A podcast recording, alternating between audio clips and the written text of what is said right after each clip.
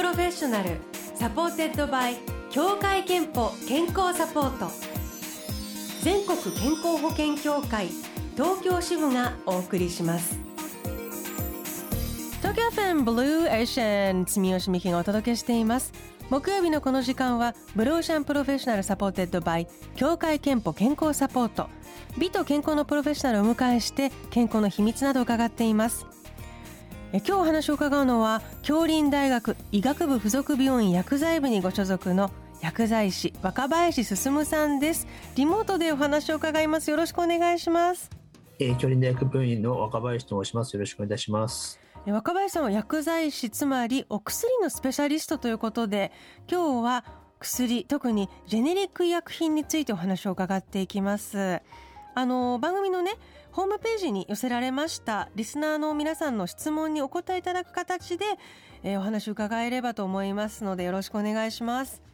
よろしくお願いします。えっ、とまずですね千葉県の48歳の女性とっこさんからいただいています。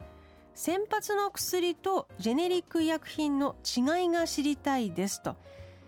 ズバリいかがでしょうか、はい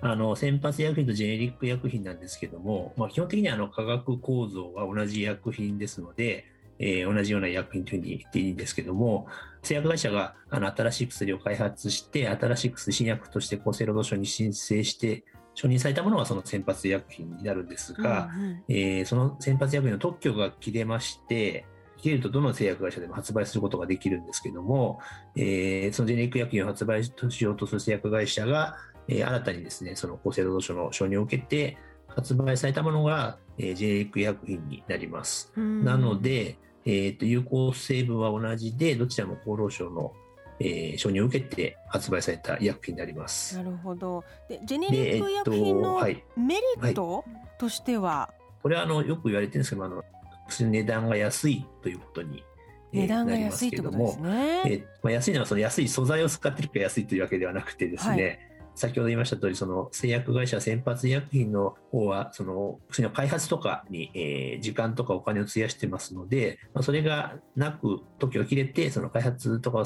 があの少なくて済むので、安くっていうふうになってますので、決してその、まあ、粗悪品みたいなイメージはなくていいと思います。なるほど。有効成分は本当に全く同じで、ただ、おっしゃるように医薬品の開発時間、ねはい、あとお金費やす必要がなかったので、えー、安く手に入るお薬がジェネリック医薬品ということです。ですね。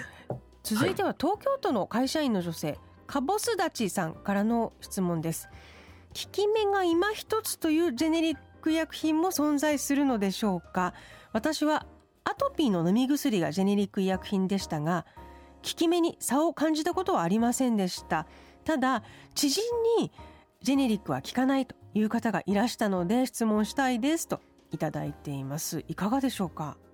えー、先ほど申し上げました通り、その先発医薬品とジェネリック医薬品では有効成分が、えー、と同じで厚生労働省から承認を受けてますので、効かないとかですね、効き目が今一つっていうのはやっぱりあってはいけないはずなんですよね。うん、医薬品を作れば今有効成分っていう言葉を言いましたけど、例えばアスピリンっていう薬があったとしたら、そのアスピリンを錠剤にするためにでんぷんとかセルロースとかそういう添加物を加えて固めたものが錠剤になるわけなんですよね。なるほど。で、その添加物の部分っていうのは、その先発医薬品とジェネリック医薬品っていうのは必ずしも同じではないんですよね。うん、なぜかというと、そのジェネリック医薬品ではその特許が切れるぐらいですから、かなり昔に承認された医薬品になるんですけども、うん、その先発医薬品が発売された頃から当然時間が経ってますので、製剤技術とかその進歩が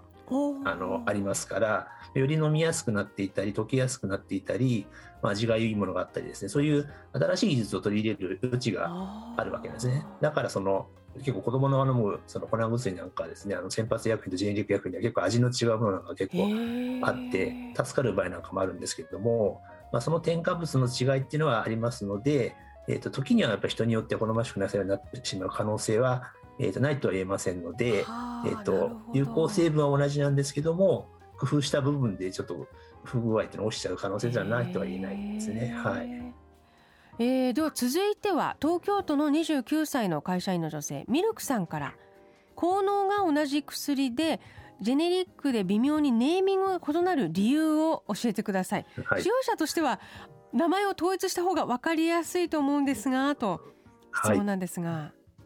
これあの結構あの我々の間でもあの問題になってるところありましてですね。まずあの先発役員でも一般的にその登録商標っていうのが当然ありますので、まあ、よくあの丸 R とかついてたりすると思うんですけども、うん、あの製薬会社がやっぱりそれぞれの薬って思いを込めて名前を付くんですね。自分の子供の名前を付けるのと同じでテレビの CM とかで結構面白い名前の医薬品とか宣伝してる場合もなんかあると思うんですけども、はい、ああいうのをみんな当然製薬会社が思いを込めて薬の名前を付けてるわけなんですよね。で医療用の薬品ではそんな面白いのはやっぱりないんですけども、うんうん、やっぱりその製薬会社が商品名ですね製品名を付けるわけです。でその後ジェネリック薬品が発売される場合はですねえーと、商品名に対して一般名って言葉があるんですけどもあの共通のネーミングになるわけなんですよね。あのどの会社も同じ名前を付けるようになってます。ちょっと例えば皆さんペットとかを飼う場合にポチとかタマとか名前を付けると思うんですけどもそれが製品名に当たると思いますで、具体的なもうちょっと広く言う一般名は犬とか猫とかそういう呼び名が一般名ですよね。で、えっと、今の J リーグ薬今言いましたとおり共通のネーミングになるわけなんですけど実は昔はそういうわけではなかったんですよ。と昔はですねあの人薬薬品も製品名持ってるものが多くてですね主にこの先発の医薬品の名前を一部もじったような名前とか結構多かったんです。ただ我々もあの統一された方が分かりやすいと思いますので厚生労働省の方からですねこれ実は2005年に通知が出ましてですね後発品のあの名前のその統一しましょうってことが出て、まあ、これからはもう一般名しか認めませんよっていうような流れができております。でその後2012年ぐらいからそういう特殊な名前の後発品っていうのが JNF 薬品が全部なくなってきてるんですけどまだちょっとずつ残っていてですね、うん、あのもうすぐ多分なくなるんじゃないかとみんなあの統一したネーミングになる予定では、えー、あります。なるほどね、そういう事情があったんですね。はい、えー、ということで今日はジェネリック医薬品をテーマにお話を伺っています。後半も引き続きお話を伺います。はいよろしくお願いします。お願いします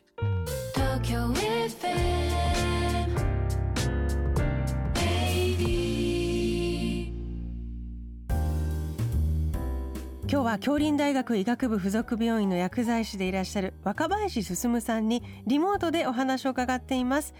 テーマはジェネリック医薬品。えー、リスナーさんからのメッセージ質問に答えていただいていますが、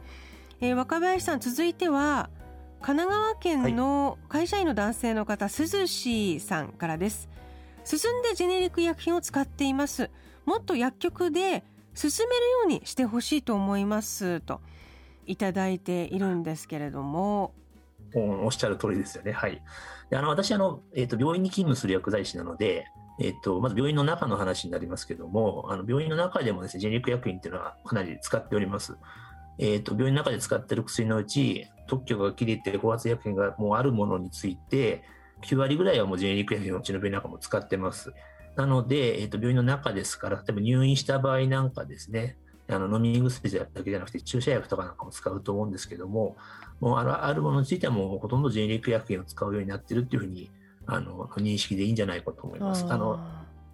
で、えっと、今の質問は多分あの薬局で進めるようにってことなので、町の薬局の保健薬局とかですね、うん、病院の外の薬局の話になるかと思いますけども、はい、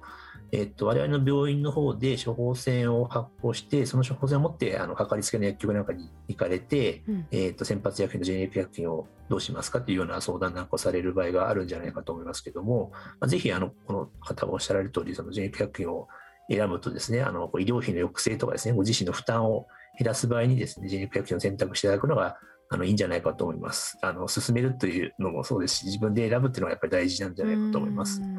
基本的にでも今結構進めてくださる薬局が増えているんでしょうかね。はい。で最終的にはご自身であの判断することになるので、まあ、その時に、はい、今日若林さんにあの教えていただいていることなどをもとに、えー、ジェネリック医薬品を選んでみるというのが手かもしれませんね。はいそう思います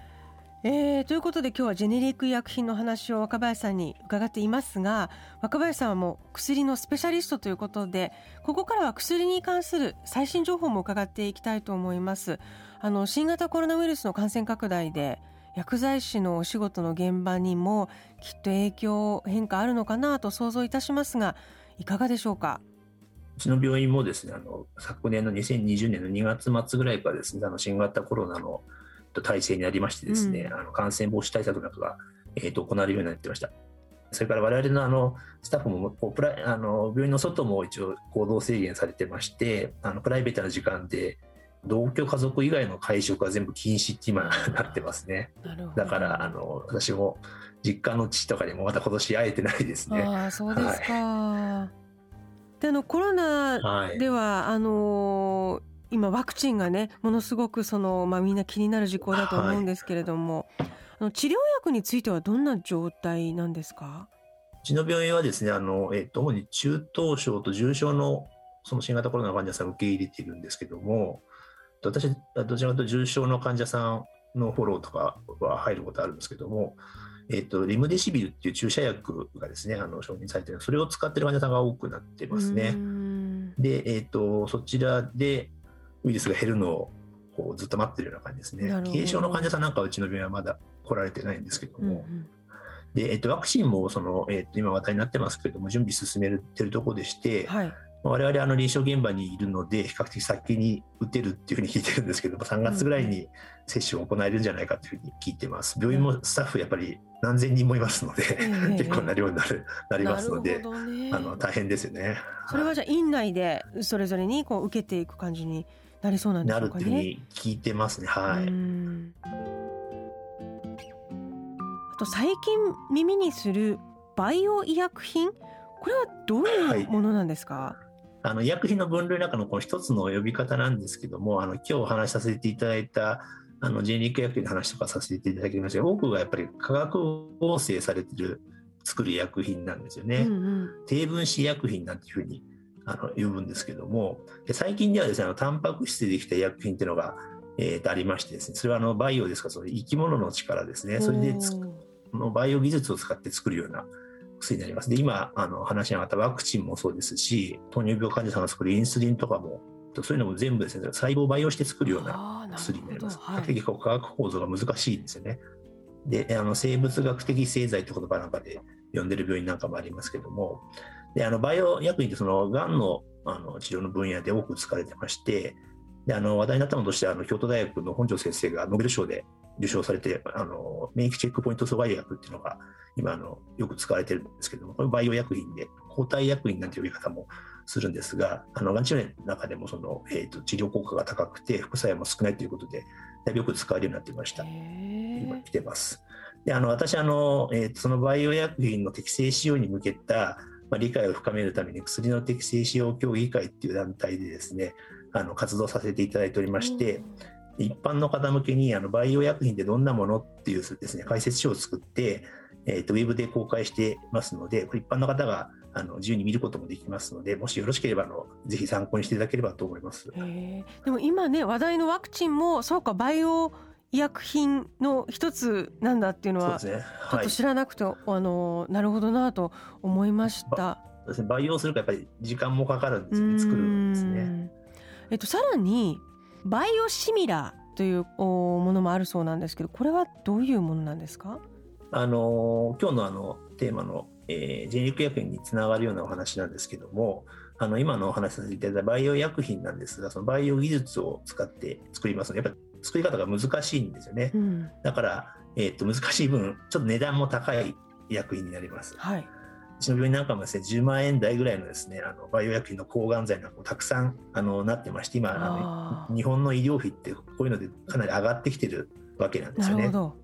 冒頭のやあの話もありました通り、ジェネリック薬品を使うことによって、こう医療費とか削減しようっていう動きが今あると思うんですけども、えーと、バイオ薬品の方はですね、あの特許が切れて、ジェネリック薬品と同じような扱いのものをですね、バイオシミラーっていうふうに呼んでます。なるほど、呼び方が違うけど、バイオ薬品のジェネリック薬品みたいなものなんですね。そうですね。はい。バイオです培養ですね。あの、はい、育てる培養なんですけども、うん、それの技術なので、正直言うと全く同じものを作ることはできないんですけども、あまあ、シミラーって言葉、あの、似てるっていう意味だと思うんですけども、うん、それであの承認を受けてますので、まあ、基本的にはあの同等の薬品になります。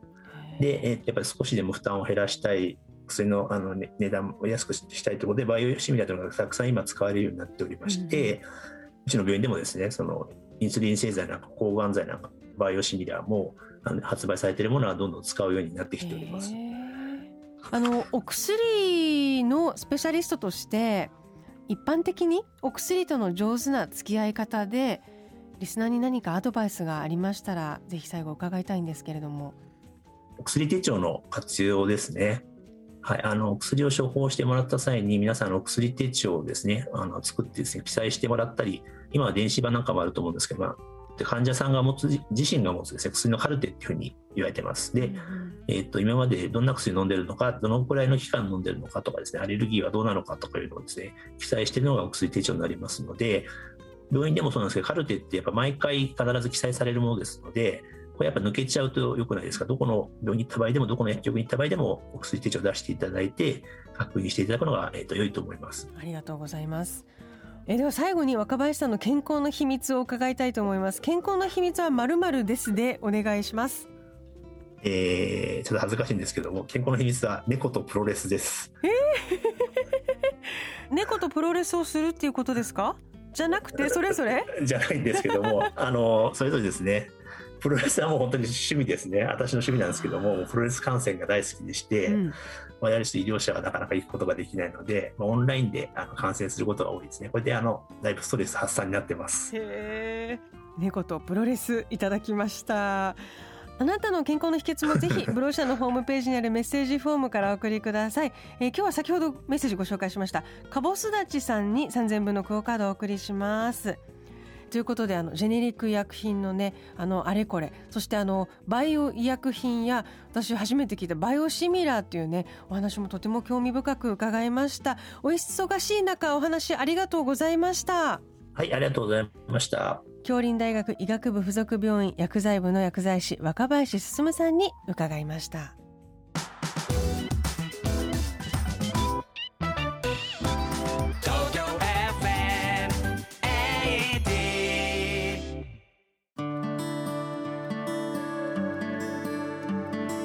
あなたの健康をサポートする協会憲法東京支部からのお知らせです。選んでいますか？ジェネリック医薬品。ジェネリック医薬品は別名後発医薬品と言われ先発医薬品と同じ有効成分を含み効き目や安全性が同等であると国から認められたお薬です。効き目が同じでありながら先発医薬品の有効成分を利用して開発されるため価格を低く抑えられるんです。飲みやすい工夫がされているものもたくさんあります。協会けんぽ東京支部ではジェネリック医薬品の利用をお勧めしています。 Blue Ocean Professional supported by 協会けんぽ健康サポート。全国健康保険協会東京支部がお送りしました。